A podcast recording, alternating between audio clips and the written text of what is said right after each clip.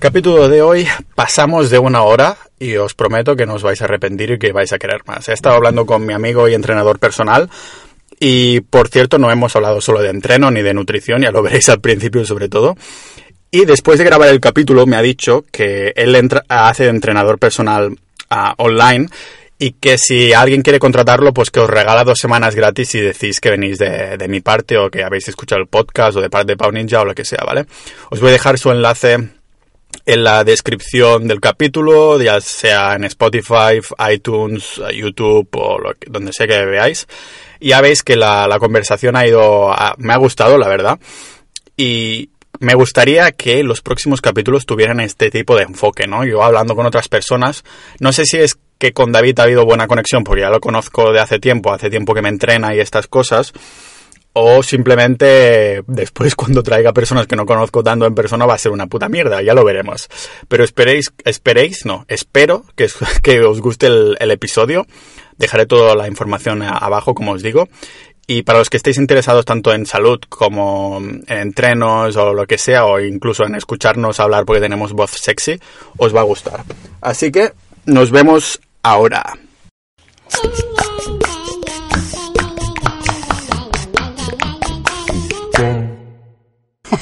No, sí, de hecho ya estoy grabando. ¡Oh!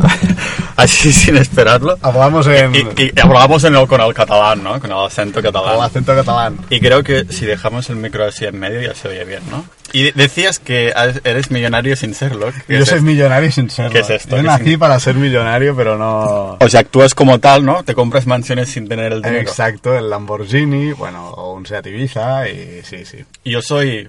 Uh, ¿cómo, ¿Qué sería lo contrario a esto? Eh, ¿El antimillonario? No, pero si tú has sido, has nacido millonario sin serlo, y yo he nacido pobre siendo teniendo dinero.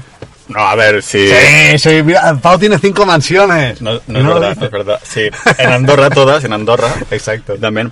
Um, bueno, ya haré una introducción tuya al principio que va como aparte, pero que vale. sepáis todos que estamos en el coche Fiat Panda de mi madre porque es un estudio lo suficientemente...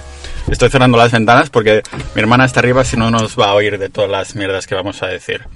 ¿Y qué iba a decir? Um, ¿Ves lo casual que es? ¿Es esto, esto, es muy casual. No es una entrevista, es una charla, por eso se llama Charlas Ninja. ¿Eres ninja tú o no?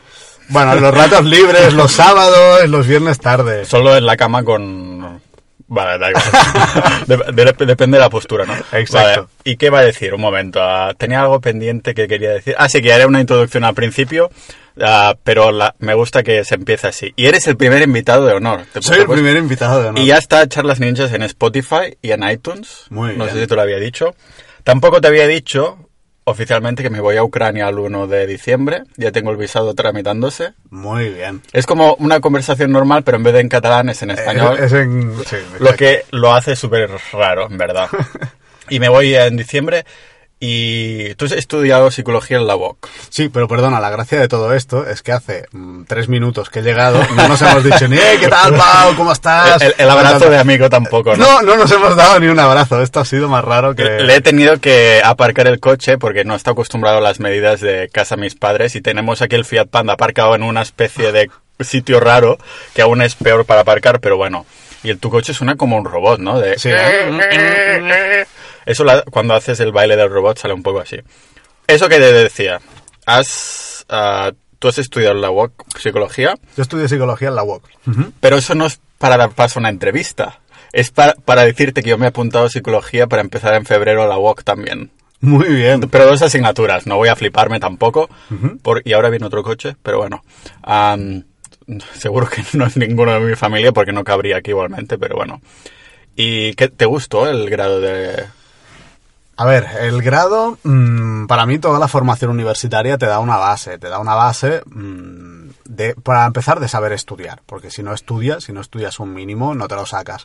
Pero a nivel de conocimientos, te diría que, bueno, es una base, pero una ligera base, que se aprende sobre todo fuera de, de la universidad. Y después si tú no quieres, o sea, tienes que seguir aprendiendo, hay ¿Te tienes que como actualizar en temas de psicología o no es obligatorio? Por supuesto. Si ¿Sí? quieres ejercer es totalmente obligatorio. Vale. Es como los médicos. Supongo que esto entra dentro de la salud, ¿no? Un poco. De... Porque sí, no sé en qué rama está. Profesionales de la salud. Vale, hostia, joder. Que... Nunca había dicho que estudiaría algo así, pero a lo mejor hago dos asignaturas y me arrepiento y A lo mejor dejo. luego te cambias a medicina y quieres Sí. ser un cirujano Sí, de... para, para alargarme la polla, seguro. a mí mismo, sin, que- sin tener que pasar la vergüenza que alguien más lo haga por mí. Dios mío. Ah, en verdad, hoy teníamos que hablar de... Bueno, entrenamiento era como el tema pilar. Lo que pasa que era el tema, coma pilar. Pero Pilar, oh. Oh, oh, a todos. Pero es... pero en verdad son charlas y puedes venir más días y ya podemos hablar de lo que sea. O sea que tampoco... Vale. Estoy invitado al, al Fiat Al coche, al coche, sí. De hecho, voy a comprarme solo un coche sin ah, pagar impuestos para que esté fijo en un sitio y sea mi estudio. De hecho, si compras un coche de 500 euros y lo dejas aparcado en un sitio de mierda, te sale más barato que un estudio. Pues sí, mira, te sale más rentable. es lo que decía yo de haber nacido pobre sin serlo. Bueno, Ideas ninja. ide- Ideas ninja, exacto. Y porque después me voy a... mm, Ah, no te lo he dicho, pero después de grabar esto, nos vamos a jugar al baloncesto. ¿Ah, sí? Sí, en serio. En serio. No, pero porque quiero hacer como... Solo hay un motivo para esto y es que quiero hacer como un vídeo para alguien, un vídeo tonto de 10 segundos, ya debes pensar más o menos en para quién. Ah, sí. Y entonces ya está, y después nos volvemos a casa. No, no, en verdad podemos seguir jugando. Pero es como para hacer un vídeo casual, como que tengo vida social, pero en verdad esto es todo fa- a fachada, porque en verdad es, es hacer un vídeo y después ya, bueno, o podemos, sí, podemos volver a casa o lo que sea. Y después sí que cuando te vayas, mm, me voy al gimnasio a entrenar. Ah, que te- bueno, tú ya lo sabes un poco, pero te comento, hago, llevo haciendo ya de hace tiempo rutina ABC, que sería, la A sería piernas, ah, B sería músculos de empuje y la C sería ah, músculos de tirón, o al revés, a la B y la C, sea como sea. Y normalmente estoy siguiendo un poco tu consejo y en vez de quemarme a tope después de cada entreno, intento reservar, reservarme algunas series y así noto también que tengo que descansar menos. Es decir, am, que... ah, Te dejas repeticiones en recámara, que si Sí. pudieras, para que lo entienda Mm, sí. la audiencia, que si puedes hacer 10 repeticiones, Ujú. vas a hacer 8, te vas a dejar dos ahí de, Sí. en la recámara. Sí, aunque es verdad que cuando entrenas hasta el tope también te da bastante gusto, pero es la, la idea de si a lo mejor necesita descansar cada dos o tres días, pues haciéndolo así también creo que puedo ir más y, y creo que au- aumento el volumen de entreno. Porque para gente que no me conozca, yo mido 1,73 y estoy pesando creo que un poco menos de 65. Am, y tampoco voy muy, voy muy a tope en temas de, mm, de como mirármelo a saco porque ya lo había hecho en su tiempo y tampoco quiero convertirme en un esclavo. Quiero que en- encontrar como el balance entre voy haciendo ejercicio pero a largo plazo. Es como los indexados del cuerpo. Eh, bien, bien, bien los fondos indexados del, del cuerpo, en vez de hacerme el broker y de investigar todo y calcularlo todo al milímetro, pues voy haciendo esto a largo plazo. Y lo que te iba a comentar entonces, ah, ¿crees que está bien ah, plantearlo así o debería mirarme cada caloría o cosas de estas? No hace falta. Es decir, eh, mucha gente cree que hay que mirar siempre calorías, que hay que llevarlo todo a la perfección. Si vas a competir, si tu vida gira alrededor de, de tu cuerpo, de tu imagen, bueno, puedes contar calorías. Pero se pueden tener muy buenos físicos sin contar calorías.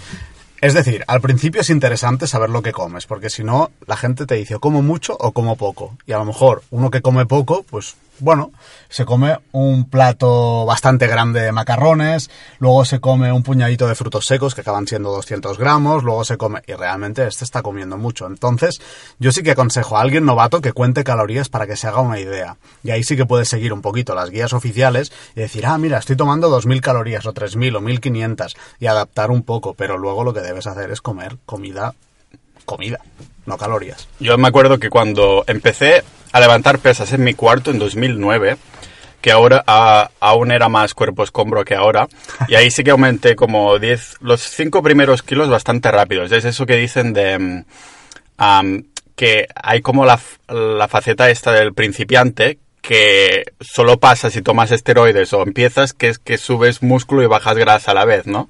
Pero después el efecto de esto ya, de- ya deja de pasar al cabo de un tiempo, por desgracia, ojalá fuera para siempre.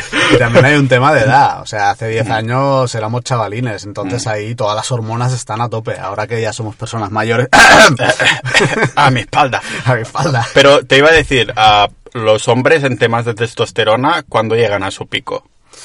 Si no se, si no se ciclan. A ver, la- las edades ideales para ganar masa muscular está entre los 18, 19, 20 y hasta los 25 más o menos. Son las edades, digamos, ideales. Luego cada persona mm, tiene sus parámetros. Si te cuidas, este pico eh, va a durar más, digamos. Pero tampoco es tan importante hasta cuándo dura este pico. Lo importante es realmente cómo está tu clima hormonal general y cómo está tu salud en general, cómo funcionan tus órganos. Mm, Eso me lo comentabas el otro día porque yo te, te mandé un mensaje de, de bot. Te dije, hostia, es que me cuesta tanto comer que después de entreno y tal, pues me meto una pizza o por las mañanas algún croissant y, y como me siento mejor conmigo mismo porque digo, bueno, esto porque voy al gimnasio y esto va al músculo directamente. Pero me dijiste algo rollo que eh, para el largo plazo no está tan bien. ¿Por qué esto? Porque- Por un tema, un tema de salud. A ver, te cuento. Ah, al principio, el hecho de contar calorías, digamos que, que te dará la energía suficiente pues para, para conseguir músculo, para, para tener energía, sobre todo para, para ganar músculo, ¿vale? Pero al final lo que estás haciendo, pues eh, cuando te estás metiendo tóxicos en tu cuerpo, pues excesos de aditivos, de pesticidas, de, de mil historias, que la gente dirá, ojo, pero si todas estas sustancias están reguladas. Sí, están reguladas. Como el azúcar, que está regulado, pero que te metas azúcar, todo el mundo sabe que te pilla una, una diabetes. Por cierto, tú eres diabético. Yo tengo diabetes tipo 1. Vale. La tipo 1 es la genética, la que te viene, pues... La que te toca, ¿no? La que te toca, Vale. sí. La tipo 2 es la que, la que tiene mejor pronóstico. De hecho, se puede salir de una diabetes tipo 2 perfectamente. ¿Has, has entrenado a diabéticos? Ahora volvemos al tema este, ¿no? Pero entonces, claro, debe ser la hostia porque es como un nicho súper específico, porque como tú te has entrenado a ti mismo siendo diabético, entonces sabes cosas... am, ¿Tú considera que te- consideras que te ciclas por meterte insulina? En absoluto, en absoluto. Esto, esto es algo que me lo dicen varios compañeros. Pero yo Ah, creo que, creo que todo el mundo lo dice para picarte, más que nadie creo que se crea que te ciclas o algo así. Yo creo, yo creo que, que sí, que me lo dicen así en plan broma, me lo decís así en plan cachondeo, pero realmente no. O sea, una diabetes y más a largo plazo, eh, digamos que las funciones de- del cuerpo ya no son tan buenas. O sea, hay un desgaste, un desgaste por tener exceso de azúcar en el torrente sanguíneo, que por muy bien que te lo controles, mm, bueno, los niveles no serán los mismos en tu sangre que en la mía, ahora mismo, ¿vale? Acabamos de desayunar, bueno, no sé si has hecho ayuno No, intermitente. yo, bueno, es que el café se considera ayuno intermitente. No, no rompe el ayuno, o sea, estás ayunando. No, pero hace nada, 15 minutos, justo antes de que vinieras, me he tomado un par de huevos, huevos bueno. de señores, no, no, de, Huevos de- de gallina, y nueces y chocolate de 95%. Eh, muy bien. Hay grasas buenas y, Grasas buenas y también más cafeína, ¿no? Cho- el chocolate tiene cafeína. Sí, el cacao. el cacao. Entonces, ahora volveremos al tema que acabamos de dejar, que nos vamos por las ramas, pero bueno, ya es la idea de este podcast. Am, claro, yo antes me metía un café por la mañana y uno por el mediodía tarde y siempre lo intento asociar a trabajar. Es como mi clic, ¿no? Me meto el café y entonces, por cierto, Focus. Estoy tomando café y no he invitado a David, porque como estamos en el coche, imagínate que se cae la taza y queda el café por aquí. Entonces no quiero poner esa responsabilidad para David y tampoco quiero hacer más café. Mira qué buena persona. No, pero entonces ahora lo que hago, desde que me leí el libro de Why We Sleep, de que mantiene que la cafeína se puede estar más de 8 horas en sangre, ah, y aunque te puedes quedar dormido, la calidad del sueño es peor. Entonces, ah, ahora lo que hago es meterme dos cafés por la mañana y ya ninguno más. Y no sé si es efecto placebo, pero creo que duermo mejor.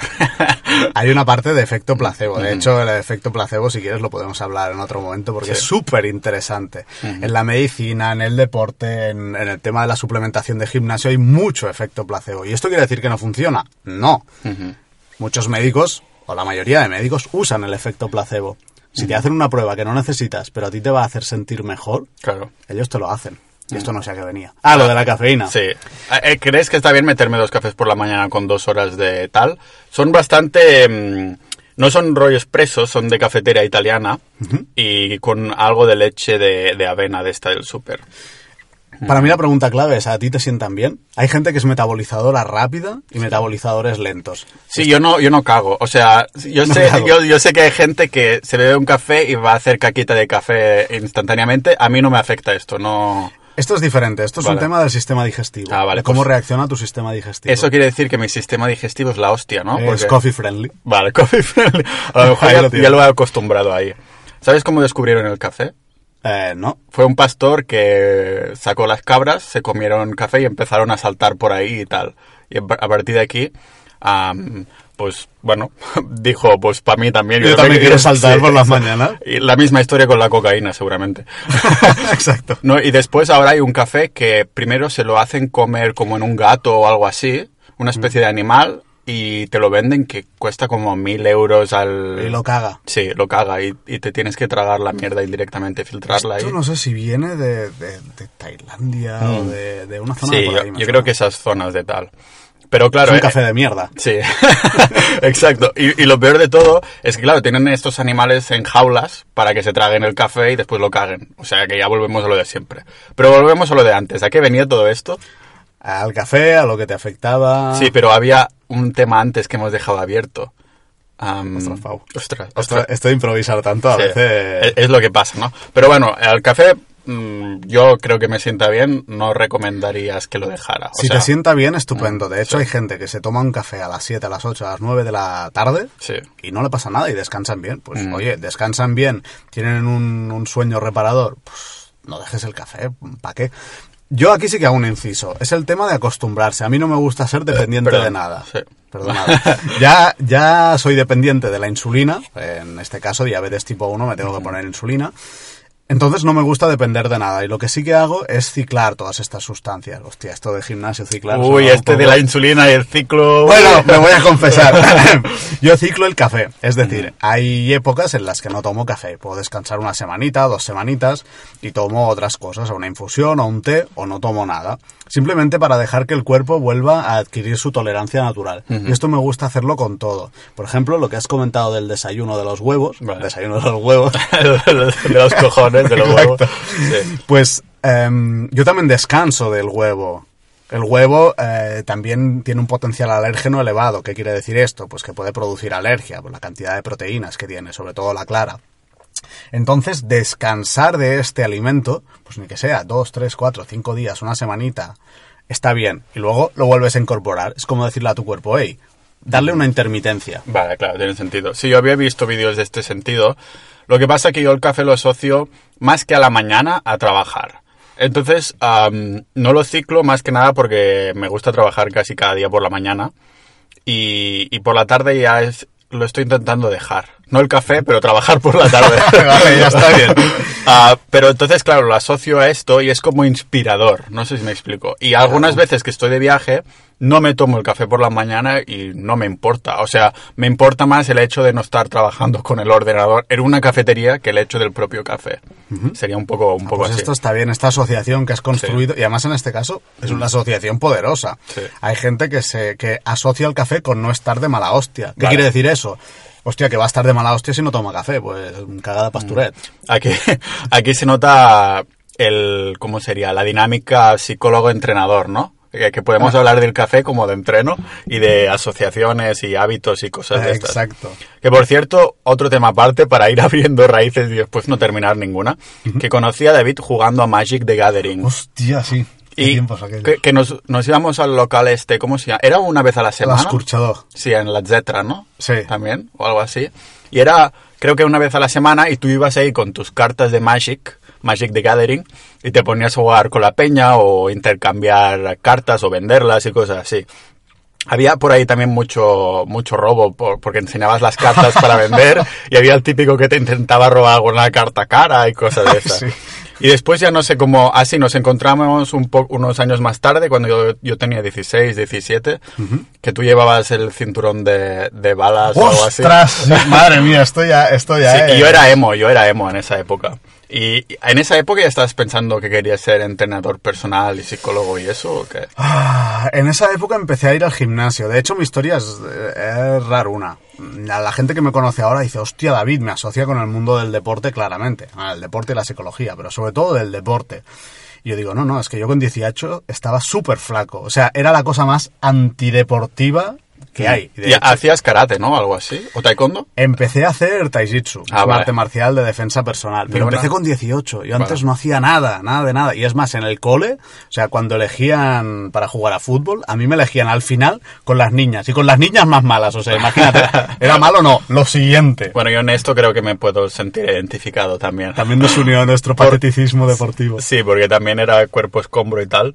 Am, pero, ¿y qué te voy a decir? Y entonces, ¿cuándo te metiste que dijiste, hostia, quiero ser, quiero dedicarme al deporte más o menos? Pues ya te digo, empecé hacia los, bueno, a los 18 a hacer deporte.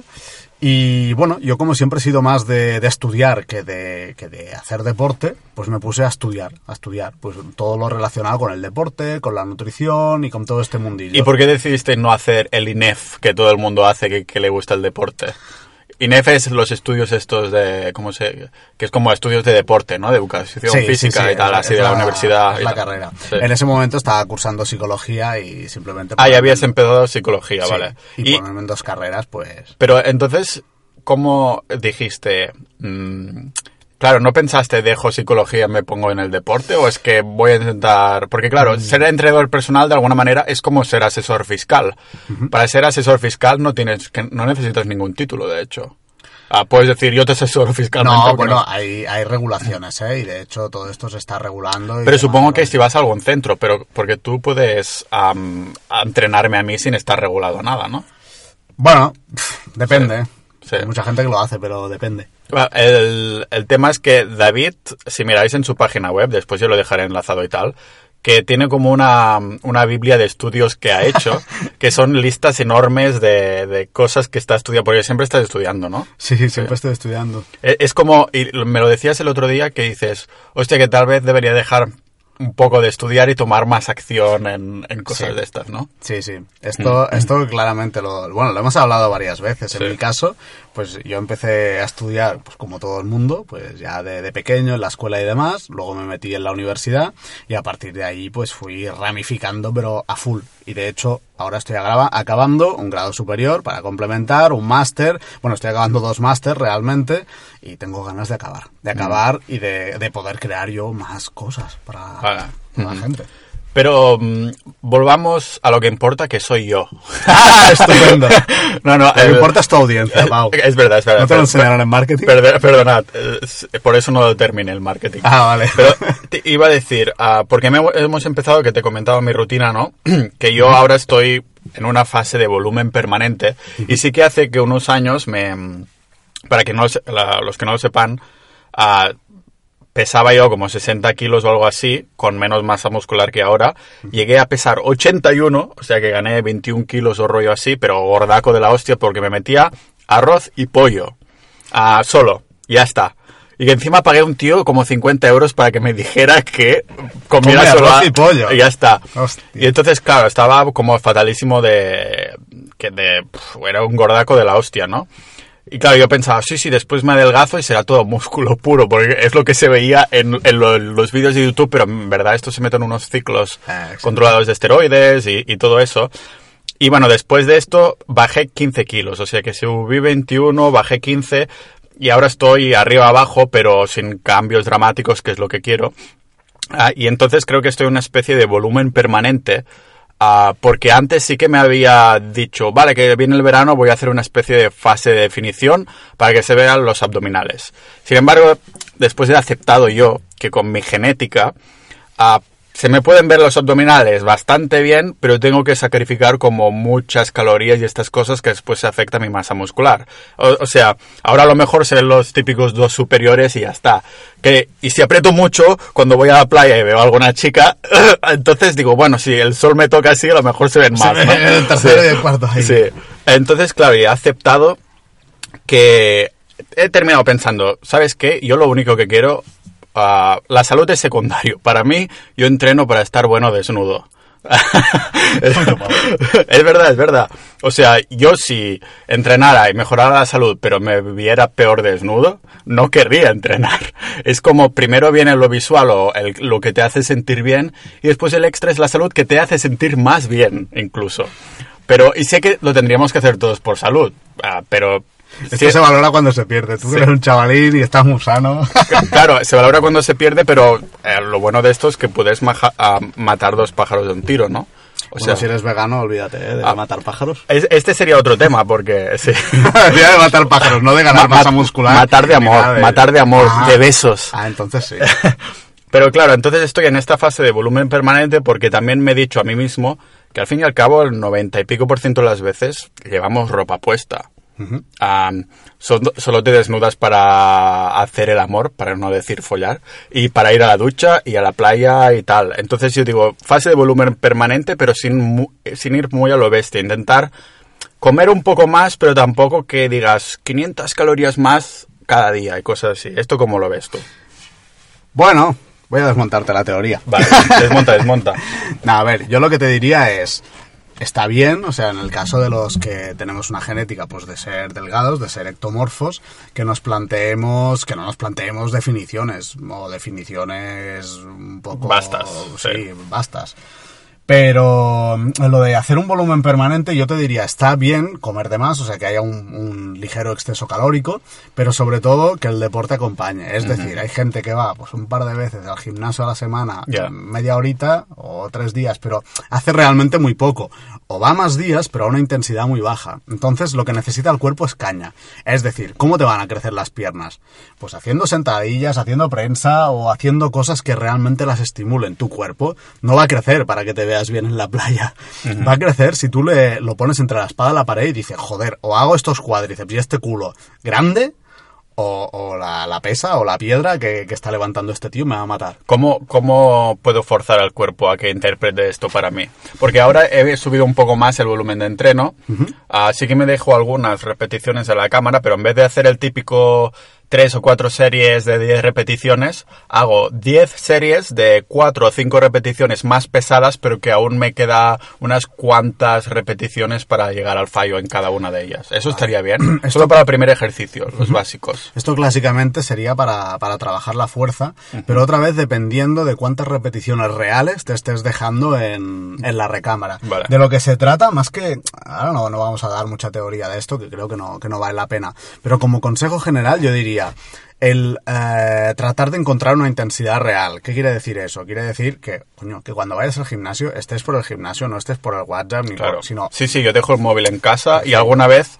Uh, como y sin datos, ¿verdad? Eh, sí, eso te iba a decir. Si traigo el móvil es no, no, tengo datos, pero tengo música y es para la primera, mm, el primer ejercicio, que es el más básico y más pesado, pues ponerme alguna canción que en el minuto 1.30, que es el rato que estoy descansado, pues haya el beat, el que entonces te motiva para levantar más. motiva para tener un push ahí de, levantamiento. No, eso, eso es útil. Mm. Lo, que te, lo que te diría es esto, es que cuando entrenes, entrenes. O sea, que no mm. estés haciendo otras cosas. Y luego que busques intensidad, porque también hay gente que lo ves lo hace 10 años que los veías, los ves ahora y dices, ostras, está igual, pero con más canas y más viejo, más arrugado. A lo mejor alguna forma de gimnasio, ¿no? Que es, eso que se te pone a lo mejor los hombros un poco redondos o un poco más de, de, forma del cuerpo que dices, ¿esta persona va al gimnasio sí o no? Si no es muy, si es de este tipo de personas que no sabes si ha mejorado, ¿no? Pero que se le puede, se le puede ver.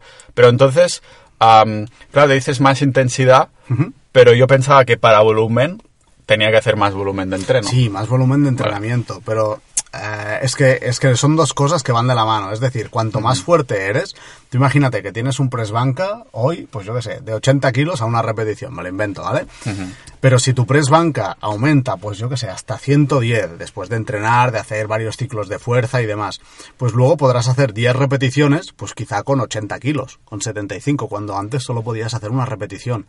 Y esa intensidad ha subido, ese volumen total ha subido, sea el kilaje total que estás levantando, entonces tu cuerpo tendrá adaptaciones superiores. Así estás haciendo 10 repeticiones con 40 kilos. Vale. Te hago. Y si ahora yo quiero volumen, pero entiendo que la fuerza es como un pilar bastante básico porque nunca verás a una persona grande y muscular que levanta poco. Ah, o sea, siempre tienen, sí que hay el típico que es grande y muscular que levanta mal, o sea que no hace el press banca bien y tal, pero que si lo hiciera bien también haría buenos kilos. Entonces, entonces, claro, nunca verás una persona, ¿no? Que uh, que sea muscular y que dices, hostia, este tío parece que va al gimnasio y realmente levanta pesos. Entonces, yo, mi pregunta es, porque claro, yo quiero volumen. ¿Tendría que hacer ciclos de fuerza de forma mm, sí o sí? ¿O podría hacer una especie de mm, rutina que está centrada en las típicas repeticiones de 8 o 10 repeticiones, bastante volumen y el primer ejercicio un poco así más intenso, más fuerza y tal. ¿Cómo que recomendarías para mí en este caso? Si no tienes pensado drogarte, es Vale. decir, meterte anabolizantes, que no te lo No, aconsejo. café y ya está. Eh, perfecto. Sí. El café de momento no está considerado doping, aunque se estuvo se estuvo Se estuvo mirando, ¿no? Se estuvo mirando hace años. Bueno, hay, los que hacen, no sé si Ironman o triatlones y cosas así, no les dejan ponerse cascos porque es como doping auditivo. Hostia, sí, sí. esto no lo conocía. Eso, el, ¿cómo se llama el tío ese? No sé qué, San Juan. Ah, el Valentín San Juan. Sí, lo dijo en uno de estos que hizo. Uf. Y eso que yo no lo sigo, pero lo vi como de casualidad. Sí. Ah, perdona, me Los- decías. Los quieren matar de aburrimiento, Sí. entonces, pobre. Correr ahí días y para después no puedes ni escucharte más que tu cabeza, que es lo peor que puedes hacer. es un buen ejercicio a nivel de meditación. sí. Pues con esto que me comentabas de la fuerza, yo sí que recomiendo hacer periodos de fuerza o hacer un primer, un segundo ejercicio de fuerza. Y de hecho, lo que me comentas, que para ganar masa muscular lo que hay que hacer es eh, más volumen de entrenamiento. Aquí hay un, un, un truco, una cosa que me parece interesante. Solemos mirar a la gente, a los, a los respondedores, a los buenos respondedores. Ese chaval, pues de 20 añitos, que lleva 6 meses en el gimnasio, un año, y realmente se ha puesto grande. Hay gente con buena genética que responde muy bien, que tiene un entorno hormonal muy bueno, entonces tampoco podemos compararnos con ellos. si tenemos esa buena genética y demás, pues está muy bien. Pero si no, tenemos que contar que para tener un cuerpo, pues que, ostras, digas, mira, este tío va al gimnasio o está fuerte y demás, pues, oye, hay que entrenar y hay que entrenar de verdad. Y para eso hay que sacrificar otras cosas, es que es lo que hay. Y no sacrificar sueño no vale, ¿vale? Porque si no, ahí también eh, perjudica a nivel Claro. de ganancias musculares. Esto creo, esto creo que haré como una especie de resumen de- del libro este de Why We Sleep, porque también habla, menciona lo del, lo del dormir y, y pone mm, algunas pruebas que hicieron. ¿Eh, ¿Qué estás buscando? Ah, ¿quieres saber? bajar. Sí, me falta te, el aire. Te estás asfixiando, ¿no? No pasa nada. Baja la Baja dosis de aire. Sí. Vale, sí, pues que en este libro también menciona un poco así al- los beneficios y lo perjudicial que es no dormir al menos, no sé si decía seis o siete horas, que la mayoría de gente que trabaja, yo creo que no las duerme, porque cada vez vamos a dormir Están más tarde. Seis y pico. Sí. Sí, aquí tenemos unos ritmos de sueño que son... Y los americanos ya ni te digo, hay mucha gente que duerme cinco horas, cosas así. Eh, como más capitalista es la sociedad, parece que más piedras se tiran en el tejado. No sé por qué sacrifican cosas que tendrían que ser pilares para buscar esas cositas o detalles que después dices, coño, am, vete a dormir una o dos horas antes y lo solucionas, ¿no? aquello de ganar dinero para Sí. luego pagar toda la salud, o Claro. sea, pagar todo el sistema sanitario y demás. Sí. Am, pero sí, decíamos esto de... ¿Estábamos en qué? ¿Eh, ¿Qué era? ¿En qué de qué? Porque vamos abriendo aquí. la, la masa, así, lo del volumen, la intensidad y todo eso, Vale. ¿no? Sí, ahí yo diría de sí, trabajar la fuerza, efectivamente, y trabajarla, pues si no hay ningún problema, con ejercicios básicos, de pesos muertos, sentadilla, press de banca. Yo tengo que confesar una cosa, volviendo a abrir una puerta, y es que ya no hago peso muerto. O sea, sí que sí hago un momento. Adiós. no, no. David, David. Espera, que está mi hermana arriba, tampoco quiero que se entere de... Espero que se vaya pronto. Hostia, pesada mi hermana. Bueno, ah, y te iba a decir, am, no hago peso muerto, sí hago sentadillas y hago bastantes, o sea, estoy haciendo 10 series pesadas para mí. Mi récord de sentadillas cuando estaba en Canadá eran los 101, 102 kilos, que eso fue un récord de la hostia, y ahora no los toco ni en pintura, pero no me, no me importa porque estoy en otras cosas, ¿sabes? Y creo que cuando entrenaba solo fuerza también había mucho ego involucrado y estas cosas. Ahora creo que es más intentar disfrutar más para ponerlo hacia largo plazo, ¿no? El entreno. Pero no hago peso muerto por una razón muy básica, es que no me gusta. o sea, Ah, amigo. espera, espera. Pero sé que es un ejercicio que involucra como el 90% de la musculatura o algo así, que es súper básico, que realmente una persona que es fuerte tiene un buen peso muerto. Pero yo he visto también personas que no hacen peso muerto en la vida, pero tienen buenas sentadillas, buenos, buenas espaldas y eso, y si te hacen un peso muerto, te levantan un peso muerto que está bien. Entonces yo para compensar lo que hago son los rack pulls, se llama, sí. que es eso de dejar a la barra como en el rack, en la jaula, a- a más o menos un poco más encima de, de las rodillas, más o menos sería algo así. Entonces pongo un disco de estos gordos de 20 kilos y me subo encima. de este modo el recorrido es un poco, un poco mayor para mí, sin tocar tanta pierna. Digamos que entonces, ah, cuando Es un peso muerto con un recorrido Sí, menor. menor. Así, ah, por eso, como hago... O unos- haciendo gestos como Sí. si lo vierais aquí, Sí. así, tal. Sí, o sea, levanto la barra desde aquí, encima de la rodilla, lo, levanto hasta más o menos los huevos. en- Depende de dónde te cuelgue. Sí. Y esto va bien para espalda baja, ¿no? Muchos. Es, Además puedes hacer bastante pesado, lo que pasa que, mm, claro, como te he dicho que he dividido mi rutina en push-pull legs, ah, es mi manera de... mm, también es una excusa para no hacer peso muerto, pero también es mi manera de que, claro, si hago peso muerto hay mucha pierna involucrado, si lo hago normal. Entonces, claro, el día anterior ya he hecho pierna. Ahí no quiero comprometer un ejercicio, en- así entre comillas, y por esto digo, hago rack pulls y que se puede meter buen peso y es como mi compensación. Y eso sí, rack pulls son el segundo ejercicio después de hacer dominadas, bastantes dominadas, que a mí me gustan mucho las dominadas. Sí. Dominas la dominada. Sí, espero dom- que la estoy dominando, creo que sí. Yao, Sí. yao. Yo. Pues sí, ¿qué piensas de esto del rack pull y el peso muerto? El No. odio al peso muerto.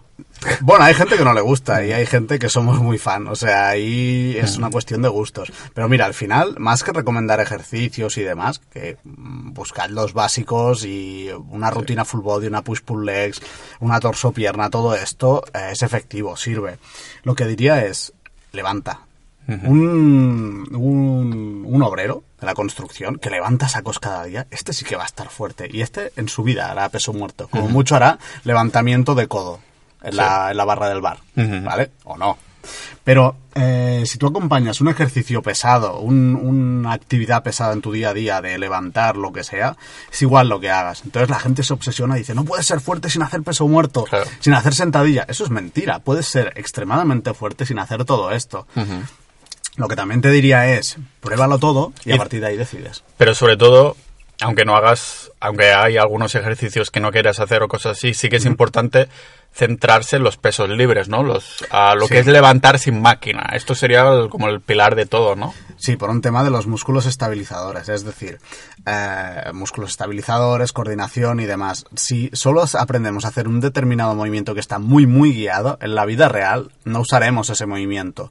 Y quizá, pues cuando vayamos a coger una caja del suelo, a, a- poner algo encima de un estante, no será un movimiento guiado, por ejemplo, en multipower o en una máquina guiada, una prensa de piernas, una prensa de hombros, y entonces oye, haremos un mal movimiento y nos quedaremos clavados. Esto es un típico, es un clásico. Entonces yo diría, antes de todo esto, aprende a moverte. Haz rutinas de movilidad, flexibilidad, pero sobre todo movilidad. La gente tiene mucha prisa en general Ah, y quiere, quiere subir de peso o quiere definirse sin, sin entrar en, en estas cosas, sin hacer previos y cosas de eso. Pero en todo, no solo en el entreno, yo creo. Pero en el trabajo igual. Sí. Todo el mundo quiere tener pasta. Mm. ¿Quién lo consigue? Pues los que curran a saco. Los que curran gratis al principio y después ah, recogen, siembran y Ah, después... exacto. Vale, vale. Entonces, am, tú no ves problema en que yo haga ABC, ¿no? No. ¿Cómo lo enfocarías entonces mm, para aumentar fuerza y volumen progresivamente sin volverme loco y que sea lo pueda mantener yo a largo plazo? Ahora, si pudieras poner, ya sé que no lo editas esto, lo editas poco, si pudieras Bueno, el otro día, eh, ayer puse como un, un sonido de bloopers, de Ah, sí. Eh, es la máxima Eh, edición, la máxima edición que he hecho. Pues aquí sí. sería una música así espiritual. Sí. Me, me modulas la voz, Ah, así. vale. A ver. diría, escucha tu cuerpo. No, re- realmente es, escucha tu cuerpo. Si tú tienes una programación muy rígida y un día estás fatigado, pues porque, oye, porque muscularmente estás hecho polvo, porque has descansado poco y sabes que tienes que levantar esos kilos o que tienes que hacer determinados ejercicios que, oye, que hoy no te serán útiles. Yo diría, descansa, haz menos. Yo he estado muchos años con programaciones muy estrictas, no tiene otro nombre. Y oye, cuando todo va bien, todo va bien, pero cuando no, es horrible. Realmente es horrible. Te frustras porque no puedes seguir lo que hay en el Excel y estas cosas. Y además de que te frustras es que empeoras. Empeoras, tu cuerpo empeora. Porque lo fuerzas todo, ¿no? Entonces el sistema nervioso y toda esa mierda se... Se pone nervioso. Pero Sí. muy nervioso. Dice, me cago en la leche, suelta se pone nervioso con el sistema. Exacto, exacto. Usa Windows. Sí. en, vez de, en vez de Mac. Exacto. Sí, que David también usa Mac. Ahora ya nos podéis criticar en los comentarios. Vale, entonces, vendría a ser esto, ¿no? Seguir los pilares, pero es que volvemos en lo mismo, ¿no? Seguir los principios del entrenamiento. Esto tenéis, tenéis Google, si ponéis principios del entrenamiento, os saldrá cómo hacerlo. La otra es que os metáis en davidcalvo.me y busquéis información, no me contactéis. Después de la, a la introducción ya, ya pondré, ya vendrá la publicidad al principio. Aquí, hostia, eso ahora sí que edi- editaré y pondré pip. No, no, es broma. Es broma. Piensa, yo nunca digo las webs directamente así, ¿sabes por qué? Porque algunas veces, a lo mejor pasan los meses y cambio el proyecto o cambio el nombre. Vale. Entonces, lo que tendrías que haber dicho es, si miras el enlace de la descripción, porque Ah. esto sí que se puede editar, eso es error de principiante, no te preocupes. Vale, yo no estoy de marketing, Sí. necesito aún unas cuantas lecciones. Sí, Pau. no pasa nada, no pasa nada. Y, eh, vale, entonces decías esto, ¿no? Los principios del entrenamiento. Principios del entrenamiento. A partir de ahí, eh, levantar, aprender a levantar pesado y antes de eso, aprender a levantar bien. Lo que tú decías del peso muerto. Si vas a levantar pesado y lo haces mal, adiós a la espalda. O no, pero te la estás jugando. Y lo que interesa es de que no haya lesiones y de que, de que haya una progresión. La gracia de todo esto, como decíamos antes, es que haya una progresión. Si tú estás igual el día 1 que el día 847, o 848, es igual, pues algo no está funcionando, algo no estás haciendo bien. O ese entrenamiento, esa manera de, de comer, de alimentarte, de, de hacer tu vida, pues no. Y esta manera de comer, alimentarte y de progresar, ¿se puede hacer si eres vegano? Totalmente. ¿Es, es menos beneficioso o algo así? A ver, el tema de la proteína, que es un clásico. El tema de la proteína y la B12. La B12 se suplementa y ya está, ¿vale? Eh, más información de por qué suplementar la B12 en internet. Pero es- un apunte de esto, la B12 está en las carnes, ¿verdad? Está en las carnes, está en la... A ver, teóricamente estaría en la tierra, ¿vale? Es como una, si no me, si no me confundo, es una bacteria que está en la tierra y Una como... que produce, sí. Sí, que no, como saneamos la comida, Ajá. entonces se va la B12 de ahí, pero, Ah, pero guay. está en los animales, pero porque seguramente no se sanea esa comida o porque se la inyectan. Exacto. Mm, casi siempre o siempre es, es inyectada. O sea que aquí un apunte a favor de los veganos que dicen, "No, es que necesitas B12. A ver, los que comen carne también la necesitan, lo que pasa que ya está en la carne porque o ya está inyectada o el animal la tenía, pero es como tomarte tú la pastilla, que además es como muy, ¿cómo se llama? Biodisponible. O es decir, que tú obtienes B12 y está mucho tiempo en el cuerpo, ¿no? Eh, bueno, con tomarte un chute de 2 miligramos a la semana es suficiente. También depende del tipo de B12 que compres. Si la compras, creo que es metilada, eh, es mucho más biodisponible. O sea, digamos que se salta un paso en el proceso de, de metabolización, de uso, de uso para el cuerpo. Vale. Para decirlo fácil. Y entonces dices que lo que decías de la proteína en los veganos. Ah, el tema de la proteína. A ver, eh, la proteína vegetal no tiene un aminograma completo. Es decir, la proteína son una cadena de aminoácidos. Entonces, en la carne es completa. En la carne, en los huevos, mm, es- está entera. No, no tienes que tomar nada más para tener esa, esa proteína completa. En cambio, en los productos vegetales, no. Los alimentos vegetales, no productos, no. Entonces, ¿qué es lo que hay que hacer? Pues lo que hemos escuchado toda la vida o media vida. Mezclar cereales con legumbres y mm, mezclar alimentos que tengan, que, que complementen el aminograma de, de uno y de otro. Aunque se complementen, es peor que comer carne. No tiene por qué. Vale, pero tienes que ser más rígido en este sentido de complementarlos, ¿no? Sí. O sea que- No hace falta que sea la misma comida por eso. Pero que sí que durante el día pues tengas una buena cantidad de, de proteína. Sí que cuesta más de asimilar. Personas con problemas digestivos y demás pueden tener más problemas de asimilación de según qué proteínas vegetales. Vale. De sobrecrecimientos bacterianos y demás. Pero aquí ya nos vamos por los cerros de Úbeda. Claro, y también hay mucha gente que no sabe que no la puede asimilar bien, Ah, porque a lo mejor no se manifiesta de una manera súper clara, ¿no? Exacto. Bueno. Uno de los, de los síntomas es, si notas que te pasa algo, es que efectivamente te pasa algo. Entonces empieza a indagar. Aquí también hay otro, otro, otra historia que me, me parece interesante. A mí me viene gente que me dice, ostras, me pasa, eh, yo que sé, que tengo poca energía, que estoy de mal humor, que tengo gases, que, yo que sé, que problemas, el síndrome premenstrual muy fuerte, etcétera. Lo del síndrome premenstrual. Sí, a mí me pasó el mes pasado y fue... fue, fue duro, ¿no? Sí. Aquí te, caerá, te caerán broncas de mujeres. Bueno, no, que, que es algo muy serio. ¿Y qué es lo que pasa? Que buscan el suplemento, buscan la manera de solucionar eso. Y yo siempre digo, no, estás comiendo bien, estás haciendo ejercicio y un ejercicio adaptado a ti, o sea, que te vaya bien, que sea sostenible y que te sirva de algo, estás descansando, tienes mucho estrés en el trabajo, en casa, empecemos a solucionar eso. Y una vez estemos en ello o hayamos solucionado eso, muchas de estas cosas pasarán. Y las que no, ya podemos mirar un suplemento, podemos mirar alguna estrategia un poco más avanzada. Pero empezar la casa por el tejado, mmm, mala idea. No hay soluciones rápidas. Lo que hay son cambios de hábitos, un mejor estilo de vida. Y a partir de ahí ya podemos hacer. Lo que comentabas con el entrenamiento. Si alguien dice, yo no estoy haciendo deporte, pero me han dicho que el peso muerto, bueno, y la sentadilla y el press de banca es lo mejor. Pues oye, quizá no, quizá aumenta un poco tu capacidad cardiovascular, aprende a hacer unas flexiones, unas Eh, eh. sentadillas sin peso. Esto es otro tema. Odio correr. Ah, ¿Sabes lo que me gusta mucho para compensarlo? Saltar a la cuerda. Ah, sin embargo, es que pienso que correr es como... Aparte de aburridísimo, me parece antinatural. Porque... Antinatural, Sí, hombre, sí, hombre. te, te digo el porqué, te digo el porqué. Y entonces me, me dices si sí o no. Pero si miramos súper atrás en, a los hombres de las cavernas y esas cosas, ah, ¿en qué momento tenían que hacer carrera continua durante horas? O sea, ¿tiene sentido que te hubiera que hacer un sprint o incluso caminar durante horas para cambiar de sitio si eran nómadas, ¿no? Pero carrera continua, Depende, depende, depende de donde vivieran, sí, sí que hacía... carrera continua, que tenían prisa para llegar al súper o qué? Sí, porque les cerraba a las nueve de la noche, nueve y cuarto, según el súper. O sea que a lo mejor les iba bajando el sol y decía, tenemos que hacer carrera continua, pero claro, no creo que tuvieran esa prisa cada día tampoco. No, se desplazaban de un sitio a otro y... Hay personas que los ves y ¿Dónde están los antropólogos?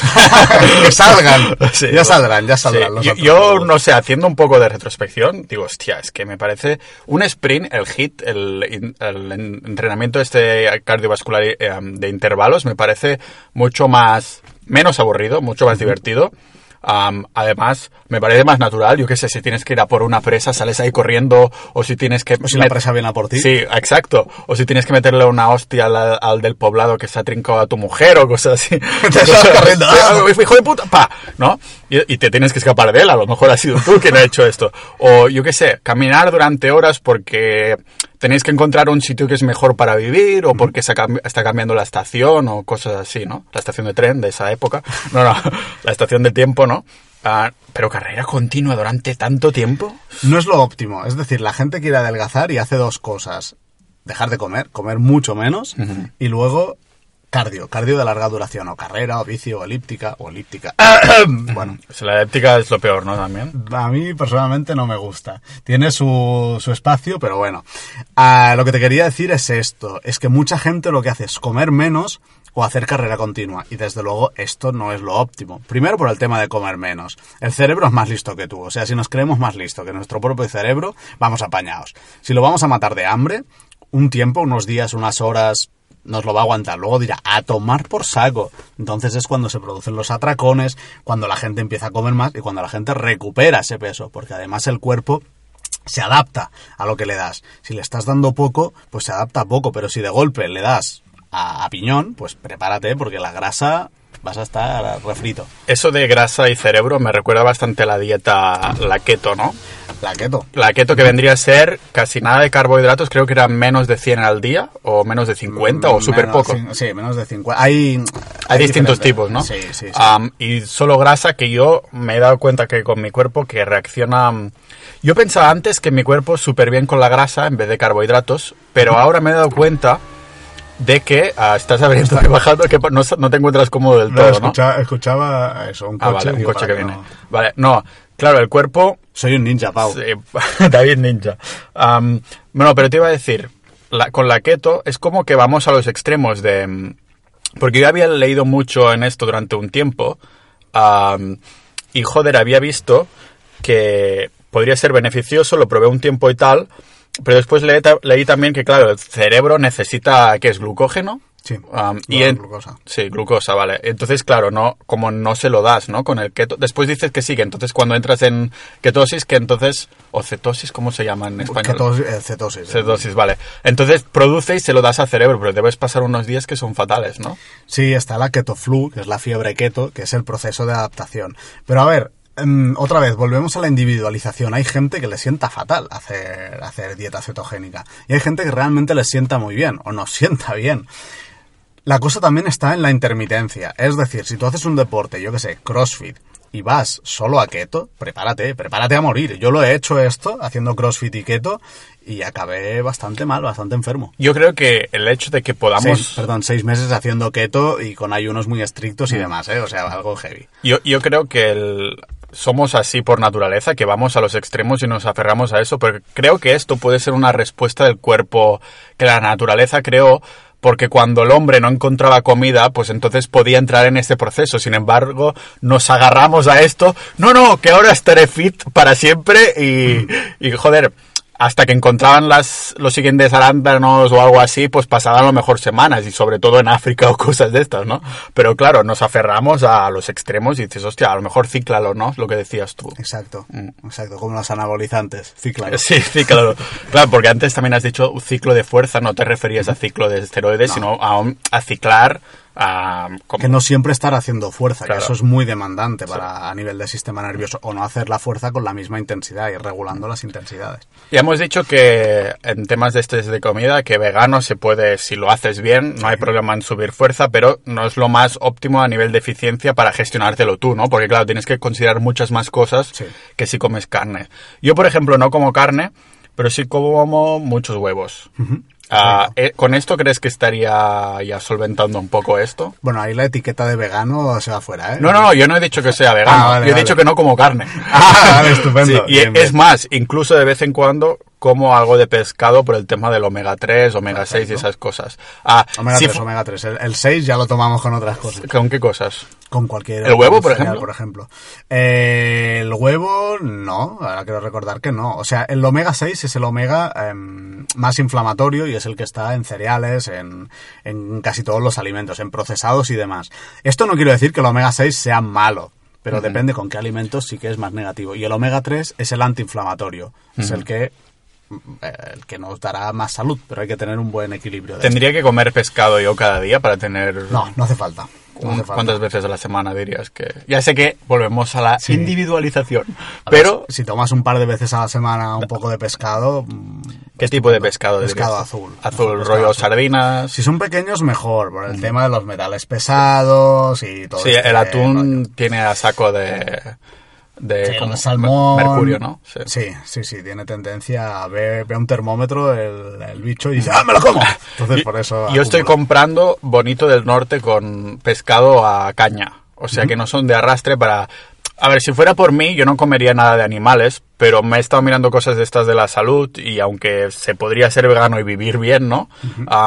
Creo que son muchísimas cosas que sabiendo yo el nivel de vida que tengo, pues que omitiría algunos días y que a lo mejor no me sentiría al 100%. Entonces, intento de alinear un poco este pensamiento con estas acciones de al comer, pero a la vez digo, tengo que ser realista y a lo mejor no como productos de, mm, ¿cómo se llama? Dairy products, ¿cómo se llama esto? ¿Cómo? A los leche, huevos, ay, le- lácteos. leche, lácteos, eso, leche, yogures, cosas así. Eso sí que ya no como. Ah, ¿Estás en contra de todos los lácteos? No, ni en contra ni a favor. Eh, otra vez, depende. Hay personas que le sientan como un tiro. Estos que lo quiten. Típica persona que dice, no, yo de pequeño tomaba leche y me sentaba fatal y ahora también. Pues oye, no tomes leche. Claro. O sea, de, de género tonto. Sí. Yo, ¿sabes? Una prueba infalible. A lo mejor esto también es una de estas hipótesis míos, mías, como las de correr, que me parece antinatural. Me encanta, hipótesis Paul. Hipótesis ninja. A ver, a ver si los antropólogos estudian si hacían carrera continua los, los señores de, de Cromañón. No, pero el... Ah, sí, la prueba infalible que hago para saber si un alimento me va, me sienta bien es comer lo mismo cada día. Entonces, incluyo o saco ese alimento y entonces, según cómo cago, ah, es como lo analizo. Y yo te preguntaría, luego, ¿qué haces con la caca? ¿La miras? ¿La tocas? ¿La pruebas? ¿La No, hueles? no, no, porque... eh, ¿Haces eh, un masaje a ver? ¿Crees que podría, crees que podría tener sentido Tiene mucho sentido. a- hacer un perfect constantemente y eso significa que lo asimilas todo muy bien? Un perfect significa ir a hacer caca, Sí, limpiarte y que no hay, lo explico para ellos, ya sé que tú lo sabes, Ah, vale. Ah, ir a limpiarte y que esté blanco o casi blanco, que no te hayas ensuciado casi. que el papel salga más limpio después de sí. limpiarte el culo que después de sacarlo Ex- del rollo. Exacto. ¿Crees que esto es un buen indicador de cómo se sientan los alimentos? Hombre, que tú eh, vayas a... Aquí se dicen tacos, ¿no? Si vayas a cagar y, y no salgan las heces deshechas o que no salgan bolitas o que no, o que no cagues cada tres días, Hombre, es un buen síntoma. El, el cagar, pues una o dos veces al día y cagar, pues un, un churrito consistente. Vale. Y, y es eso, entonces... Luego tienes dolores de, garri- de barriga, tienes gases, tal, dices, no, no, pues entonces bien. Es que yo vi un documental de las hienas Ajá. y las, Ajá. hie- la- las hienas cagan blanco y también cagan blanco, pero además es como polvo cuando tocas la mierda, o sea, se hace polvo. Entonces el documental decía que es porque tienen una asimilación de todo lo que comen súper buena, entonces claro, por eso la mierda es blanca y polvo. Porque lo asimilan todo el cuerpo. Está bien. Entonces digo, pues tengo que ser como una hiena, pero no intento cagar blanco. O sea, Y, eh, y en polvo. Sí, exacto. Intento... Es un poco aburrido para muchos, pero más o menos como los mismos alimentos cada día. A lo mejor algunas cosas como el pescado sí, sí que no es diario. pero entonces también me guío bastante por cuando voy al baño, que por cierto yo no voy cada día. ¿Eso es normal? Bueno, mm, no. Yo, yo voy cada dos días y había un tío de la resistencia que lo comentó y yo dije, ah, pues yo soy igual. Es que no, yo no voy cada día, yo voy una vez cada dos días. O sea, día sí, día no. no es lo habitual. Vale. No sé, luego si pegas un buen zurullo o no. Sí, no es, te bu- diría es que- bueno y consistente y digo, esto vale por dos. El próximo día me mandas una foto por WhatsApp y Sí, lo comentamos. vale, vale. subimos a Twitter a ver qué piensa la audiencia. Sí. Mm, Entonces, Hay muchos temas de mierda en Twitter, ¿no? sí, Pues- eh, eh, Twitter está por esto, de hecho. Vale, entonces...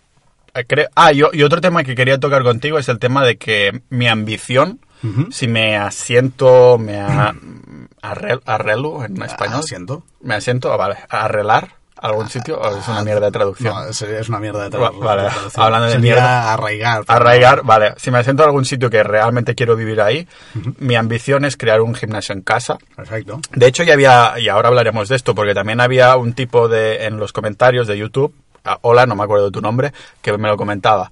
Ah, cuando ah, hables con tu entrenador, pregúntale sobre entrenar en casa. Y yo es algo que estuve entrenando en casa durante un año porque me compré una jaula, todo lo necesario para hacer al menos los ejercicios básicos y algunos no tan básicos. Unas botellas de agua. Eh. Eso también lo había hecho aquí en, en el garaje, pero era más intermedio. Para entre estar un país y el otro, pues venía aquí y en vez de apuntarme al gimnasio, pues garrafas, ¿no? Pero me acuerdo que ahí había tenido los mejores entrenamientos, porque estaba ahí, so- ahí solo, mega motivado. Además, la jaula, con una jaula puedes poner buen peso, hacer los básicos, además no estás distraído de yo que sé, a lo mejor no tienes que inflarte el ego en el sentido de, hostia, tengo que poner más peso, así pensarán que estoy mega fuerte. Que a veces no lo pensamos activamente, pero el cerebro sí que quiere hacer alguna especie de demostración que dices, ¿qué coño estoy haciendo? Voy a meterme menos peso. En cambio, también puedes entrenar en gallumbos, en casa. Importa, y sin ellos. Y sin ellos también, pero a mí no me gusta porque te, entonces el ding dong va, Eh, ding dong. te- se va moviendo demasiado y no se entrena muy bien. Y si haces alterofilia es muy divertido. Y, y te vas ahí. con todos los latigazos que has saltado la cuerda. Y- no, no, ha sido. A mí me pasa con la calva y todo, saltando la cuerda cuando alguna no sale Ah, pensaba que te dabas con... También, también, es tan larga que. No, no. Am, pero entonces, ¿Te pegas latigazos con la cuerda en la cabeza? a veces sí, cuando- porque cuando hago double Sí. eso de. Saltos o también, dobles. sí, o también cuando cruzo los brazos y esas cosas. Claro, haciendo, flipándome y tal. un artista de la cuerda, tío. Soy como un Jedi. No, por eso digo que es más divertido para mí, porque puedo... ah, Voy contando cuándo puedo saltar, me parece más intenso, más... Y me gusta bastante. Eh, entonces, claro, en ese año que había tenido el gimnasio en casa, lo monté por unos mil euros más o menos, ah, me encantó y es una ambición que tengo cuando... Si, Mil euros. Mi- Perdón. miles. Pues sí, sí. Tenía como ciento y pocos kilos en pesas, una buena jaula, podía hacer ah, fondos, podía hacer dominadas, podía hacer sentadillas, todo, todos los básicos. Incluso había un poco de poleas para, para hacer extras después si querías ah, de- mm, activarte un poco más, ¿no? Pero quiero volverlo a montar, pero ahora mismo no tengo un sitio específico en el que lo quisiera hacer, pero... Cuando te ¿qué- sientes. Sí, ¿cómo, sí, cuando me- asiente. Ah, ¿Qué recomendarías en- para tener un gimnasio en casa? Porque yo, yo he ido a tu casa en Girona y también tienes ahí una cosa montada, ¿no? Sí, sí, ¿Qué, sí. qué recomendarías como básicos que, que dices, con esto puedes hacerlo todo, puedes mejorar durante tiempo indefinido mientras vayas poniendo más peso o progresando y la nutrición acompañe, ¿no? Lo primero que, que recomendaría es que entrenes. Es decir, mucha gente se monta al gimnasio en casa, se compra su elíptica, su... eh, Tengo algo eh, con las elípticas y no es algo bueno. Y no entrena. Entonces, lo primero es, ¿vas a entrenar realmente hasta qué punto estás comprometido? Porque esto de montarse el mega gimnasio o un gimnasio mm, normalito y no entrenar, lo he visto tantas, tantas, tantas veces que diría, uff, pero bueno, si esto está claro, está superado, hay compromiso y todo el rollo. A ver, depende del espacio que tengas. Yo abogo por eh, el mínimo equipamiento y a partir de ahí ir ampliando. Es decir, eh, bandas elásticas son muy útiles, ¿vale? Para estirar. No, no, para estirar y para hacer eh, ejercicios de fuerza. Yo que sé, un cool de bíceps, por decirte algo. Tú pones la banda en los pies, estoy aquí gesticulando como si me vierais.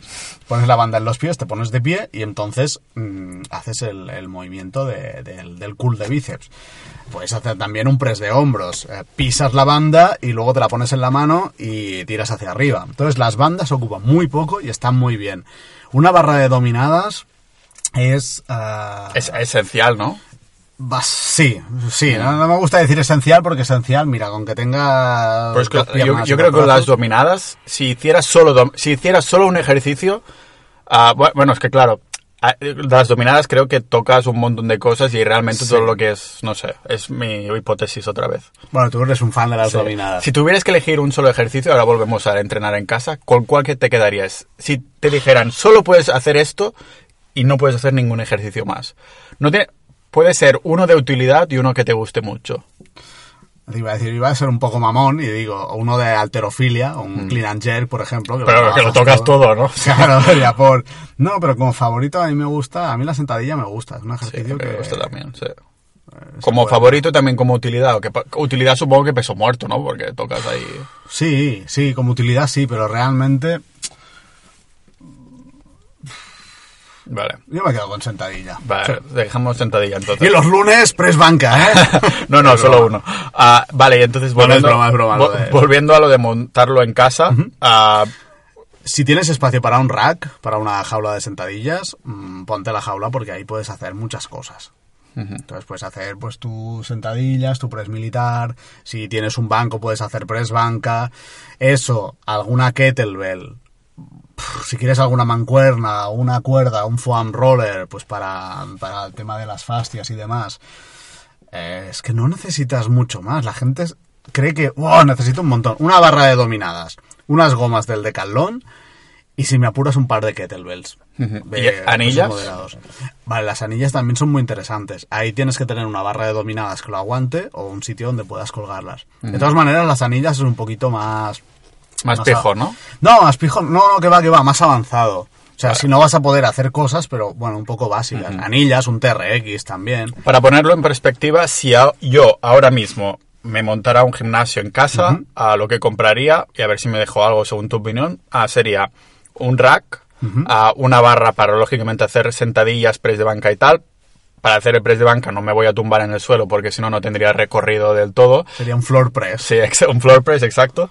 Así que ah, un banco y que ya de paso el banco que yo tenía antes era de estos que podías hacer como extens- extensión de cuádriceps, ¿sabes? Sí. Y dices, hostia, por el mismo precio o por tal, pues lo pongo y para terminar el, el de esto, como... Yo no lo pondría. Vale. Porque hay tantos ejercicios. Vamos, si vamos a lo al básico, vale. Ah, entonces, co- con el rack, a la barra esta, lógicamente los discos, y también que en el propio rack haya suficiente recorrido entre, entre el techo y el rack para poder hacer dominadas ahí. Y unos muscle ups. Sí, eh, bueno, eso ya, pero el muscle up a nivel de... Bueno, claro, sí, a lo mejor... Si puedes hacer muscle ups también puedes hacer fondos. Ah, entonces, claro, a lo mejor sí. Pero claro, no todo el mundo tendrá un techo tan elevado como que le quepa dos racks, Pues le ¿sabes? pides al vecino, oye vecino, Sí. me dejas una habitación entera Sí, para agujerear. Hacer un agujero de, sí, como en medio de habitación. Vale, entonces yo creo que con esto también me pondría algunas mancuernas. Sí. Ah, kettlebell. Sí, porque tema de entrenar brazos, Sí. hacer bíceps y tríceps. ¿Es, es necesario realmente si haces un buen press banca, dominadas y cosas así? No es necesario, pero... La gente le motiva. aparte, aparte. Mm. A ver, los ejercicios accesorios son eso, son accesorios, es decir, no es la base principal del entrenamiento. Pero si quieres desarrollar más bíceps, más tríceps, pues hombre, entrénalos, entrénalos. Lo que es verdad es que volvemos... Pero no si eres novato, si eres novato, de verdad, no hace falta que te centres en cool de bíceps y en hacer pecho. A lo mejor hacer algunas series más de press banca y dejar los tríceps, sí, ¿no? Sí, variar agarres y probar, probar otras cosas. Porque mm, iba a decir un- una cosa, porque es lo mismo que antes te decía, un tipo grande acostumbra a levantar peso. Alguien que tiene un buen press banca, con buena técnica y buenos pesos, no tendrá pocos tríceps, tendrá un buen tríceps exacto. y un buen Total- pecho. Yo creo, yo creo que eso ya dice mucho, en el sentido de que am, si vas aumentando tu press banca y no tocas absolutamente nada de tríceps accesorios, yo creo que ya irá directamente, ¿no? Hola. Pues eso sería, yo creo que sería un poco así. Sí, realmente no hace falta meterle, meterle carga extra y más eh, cuando la persona es principiante. Luego, pues sí, está bien y empezar a tocar otras cosas y, y también el tema de la calistenia súper interesante. Esto se puede empezar al principio o, o un avanzado. De hecho, en mi caso, me cansé un poco de las pesas, del tema del powerlifting, o sea, de entrenar fuerza pura acababa muy muy molido y bueno y luego empecé a entrar en el mundo de la calistenia con los muscle ups y con estos ejercicios Eso gracias al a ir a CrossFit.